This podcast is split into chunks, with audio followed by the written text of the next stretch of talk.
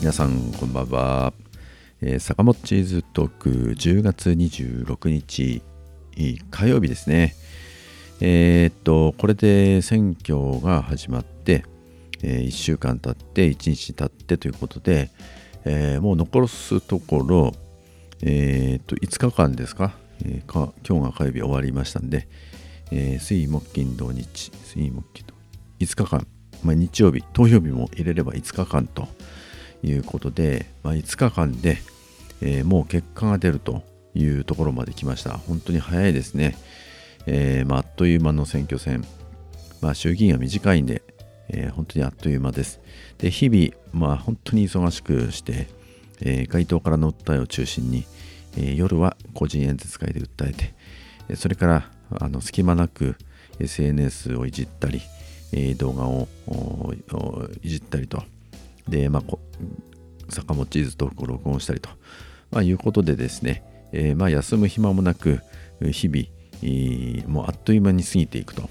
いうことですね。もう毎日夜遅くまでやってますし、もう疲れ果てて、えー、まあ、晩酌もできないということで、もうこれで選挙直前ぐらい、まあ、ちょっと前ぐらいからもう、ね、体力のこともあって、もうお酒は一滴も飲んでませんね。まあ珍しいことですけどもあの体が受け付けないという状況ではないかなというふうに思います。であのまあ今日は言いたいこともいっぱいあるんですけどもあのちょっとこの間のね、えー、反応なども、えーと、少し紹介もしたいなというふうに思うんですけども、まあ、引き続きですねこの政治に対する怒りというかあの、まあ、自民党政治に対する怒りみたいなものは、まあ、強くなってきていることはあの非常によく感じるわけですね。であれと思うのはあの比較的ですね、えー、若いというかあの働き盛りの一般にね言うところのサラリーマンの、まあ、男性のですね反応がうんかなりこう積極的になってるっていう感じがします。えー、もう車の営業者がねあの走ってるその営業者があのまあこうお店から出てさあ帰ろう次の場所へ移動っていうそういう途中でねまあ私のこういう回答の演説の姿を多分ねこういろいろ作業したり荷物を詰め込んだりしてるそういう時にこう聞いてるんでしょうねああやってるなとこう自民党の政治家よ政権交代だって言ってるなっていう感じで多分ね聞いてたんだと思うんですけどもそういうこの本当に働き盛りの男性の方がですね頑張れよって感じでね言ってったりとかあの力強い手振りがあったりとかやっぱりね、あの、そういう男性って、え、普通はね普通はねというかあの一般的に、反応しないんですよ。こうムスッとしてる感じでね男性ってね本当にこう世間体を気にする種族だなと思うんですけどあの反応しないんですよ。本当に。あ、うん、でそれがねポツンポツンとこうそういう積極的にこうメッセージを送ってくるっていう感じでねこれはやっぱりね変化がやっぱりあるんじゃないかなというふうに思いますよね。でこれはあの、まあ、うちのこの富山3区の話じゃないんですけどもえっとあの富山1区のねあの共産党の青山さんのいろんな情報もこちらの方に入ってきてるんですけどえっとね SNS で見えっとこういついつこの日にえっ、と、なんていうの？あの、個人演説会、個人演説会やりますよとか、街頭演説やりますよみたいな、そういう流してるんですね。でそれを見たツイッターで見た富山大学の学生さんとか、1年生の学生さんとか話を聞きに聞きたかったんだと言ってねあのわざわざそういう青山さんの凱旋に話を聞きに来るという出来事があったりとかそれから産後地域のところにも、えー、ネットで調べたというね若い20代らしいですけども、えー、そういうこれ演説会か。演説会ですね。あの参加してきてねあのこう富山の野党共闘なんでうまくいってないんですか？みたいなことをこう真剣に、えー、ここの幹部に参加している幹部に、質問を投げかけていると。でさらにですね、共産党が目指すのは、共産主義なんですか？どうなんですか？みたいなそんな質問までねしているということがまあ、起こってるんですね。だからやっぱりあの、まあ、こんなことはねやっぱりなかったですよね。そのまあもちろん SNS の時代に入ってるってこともあるんですけれどもやっぱり情報をこう主体的に探しに来てるなって感じですよね。この政治ね。やっぱりねあのー、この今度の政治の対決点ってやっぱり自民党の政治ってもうひどすぎるんででその政治を続けるかやっぱりなんか知らないけど野党が頑張って変えようとしてるみたいだなっていうのはやっぱり見えてきててその中で本当に野党頑張ってほしいのになんでこれちゃんと団結できないのとか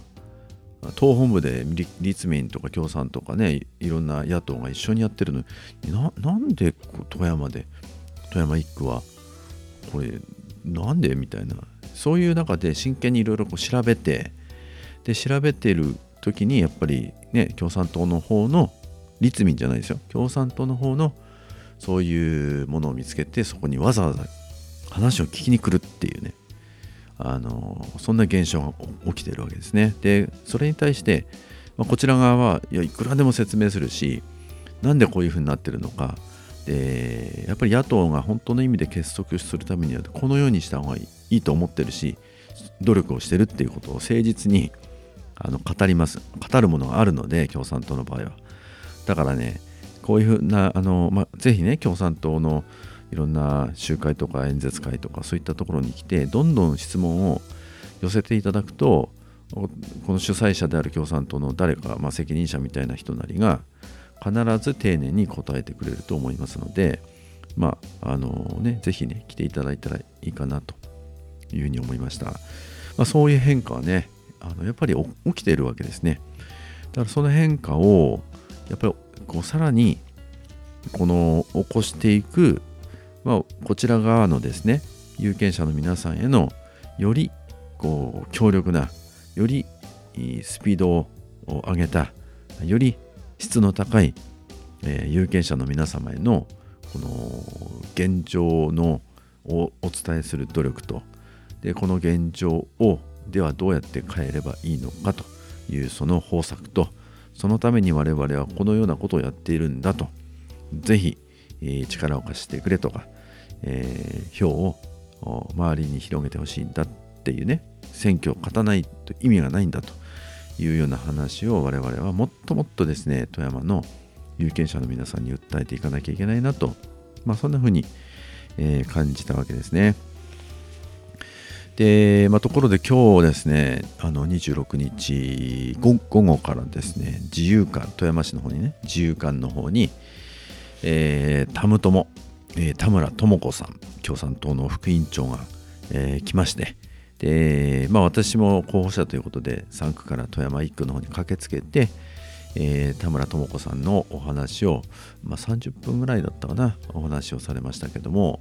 まあすごい切れ味のいい、え、本当にあの桜を見る会をですねあの取り上げて参議院でビシッとやってそれがきっかけでねあの桜を見る会問題が大浮上して、まあ、他の野党も含めてあのそれを追求するという、まあ、そういう一大ブームメントを作る、まあ、そういう立役者が、えー、田村智子さんですけれども、まあ、本当にね、えー、切れ味鋭いいいろんな他の党の論客ともねビシバシやり合えるそういう方のねお話をえー、聞くことができました。まあ、詳しくはあの YouTube なんかでも今、えー、党の県議会なんかで流しているはずですので、えー、まあ、私の方のね、ご姓、まあ、富山3区の関係か、あるいは私の、えー、YouTube のところで、まあそのものをアップできればやっておきたいなというふうに思います。まあ、あのぜひねご覧いただければなというふうに思いました。えー、それそこでね私も喋らせていただいて5分ぐらい喋ろうということで喋り喋ったんですが、まあ、私あの夫婦別姓の問題でねあの語ったんですねあの、まあ、動画見ていただいたら分かるんですけども富山3区の坂本さんじゃあどうぞって言ってねあのマイクを渡されてで私ねこういうふうに言ったんですよ。富山3区野党共同の候補の山本博ですっていうねあの言いましてね。一瞬こうあの会場がねえ？っていう感じになったんですよね。でそこからあの実は25年前に結婚した時に私は妻のせいになったんですっていう話を展開してであの今のね夫婦別姓選択的夫婦別姓を実現するにはあのや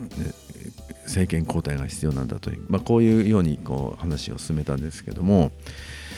私はねやっぱりね本当にこういうはこのは、ね、選択的夫婦別姓を実現しようっていうことをあの総選挙の政策のね柱に据えられたっていうのは本当に嬉しいですよね。実はあのその結婚したね2000あえっと結婚した1996年でその5年後に私はあの参議院選挙に出る出たんですけども富山の。でその時もあの私は夫婦別姓で実践してますとで夫婦別姓が、えー、ちゃんと制度になるようにしたいなと思ってますみたいな話はね結構やったつもりなんですけど今からだから 20, 20年前です。ね20年前の選挙でそういうことね結構私強調したんですけどあの響かなかったんですよ当時は。夫婦別姓って何それっていう感じ支配的でしてなんか変わったことやしてるやついるなーって夫婦で別姓って何みたいな雰囲気がすっごい強くてあの実は党内共産党の党内もねあのまあ分からなくもないけどもまあ面倒なことを、まあ、よくやるなみたいな雰囲気でね。で、まあ、女性のそういう党員の方々もあの共感はされるんだけどだけどまあ夫婦別姓っていうことを政策に出しても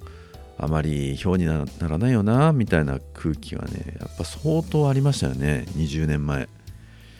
でその時も僕は本当は夫婦別姓の問題をもっともっとこう大きく取り上げて、えー、売りにしたいな売りにしたいなっていうか多くの方々に知っていただきたいなっていうふうにねあの当時からそう思ってたんですけどやっぱりそこがねメインストリームにならなかったっていうことですごい悔しかったというかでそれを考えるとねこの総選挙でね夫婦別姓の実現をっていうことで拍手が沸き起こるっていうこんな状況になったこと自体がやっぱり社会の進歩というか時代の進歩っていうかねそれを本当に強く感じて今日はその話をした後じわっとそういうものを感じる、えー、一日だったなということですね。えー、っと、まあそんなところですかね。えー、っと、まだ、あのちょっと北日本新聞で今日の一面に3区の問題が書かれていて、けしからん表題が書いてあったんで、これはまた次の回に、えー、とお話をしていきたいなと思いますので、まあ、それはね、え、そういうことにして、まあ、今日のところはもう15分近く来ましたんで、えー、坂本チーズトーク、えー、10月26日です、え、これで終わりたいと思います。それではまた、えー、次回もよろしくお願いします。